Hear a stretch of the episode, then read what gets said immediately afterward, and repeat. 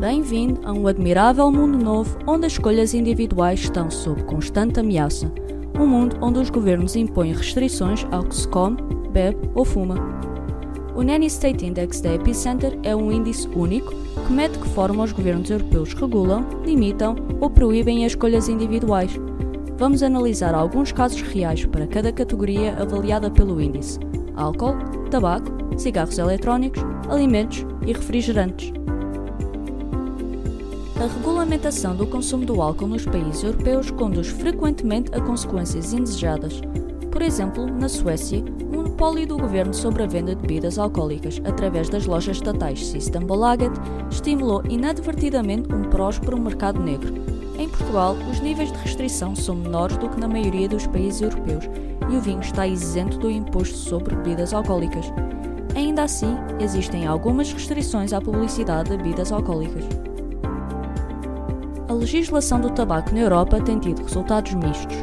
As leis francesas sobre embalagens neutras, que exigem embalagens normalizadas e sem marcas, não conduziram a um declínio significativo das taxas de tabagismo. No caso português, a legislação era até agora relativamente liberal no contexto europeu, comparativamente com legislações muito mais restritivas. No entanto, as novas medidas anunciadas, que entrarão em vigor em outubro de 2023, vão condicionar fortemente a liberdade de consumo dos fumadores. A regulamentação dos cigarros eletrónicos na Europa é, em alguns casos, desadequada. Na Bélgica, a determinação da venda dos cigarros eletrónicos contém nicotina ser exclusiva em farmácias autorizadas limitou bastante a sua acessibilidade, dificultando a transição do tabagismo tradicional para a vaporização e condicionando a percepção do cigarro eletrónico como uma alternativa potencialmente menos nociva. Em Portugal, o imposto cobrado sobre o líquido contendo nicotina, usado para carregar os cigarros eletrónicos, ultrapassa os 30 cêntimos por mililitro. Na Europa, apenas a Dinamarca tem um imposto mais elevado, de 40 cêntimos por mililitro, o que faz de Portugal um dos países mais restritivos ao consumo de cigarros eletrónicos.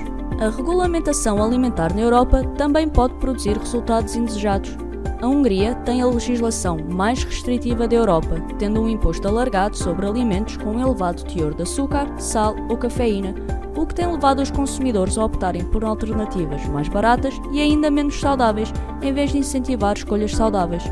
Em Portugal, o imposto sobre bebidas açucaradas pode chegar a 21 cêntimos por litro, uma das tributações mais elevadas da Europa.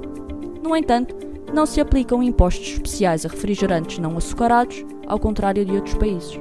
O Nanny State Index destaca a diversidade de intervenções governamentais nas escolhas individuais em toda a Europa. Embora algumas regulamentações visem proteger a saúde pública, nem sempre atingem os objetivos pretendidos.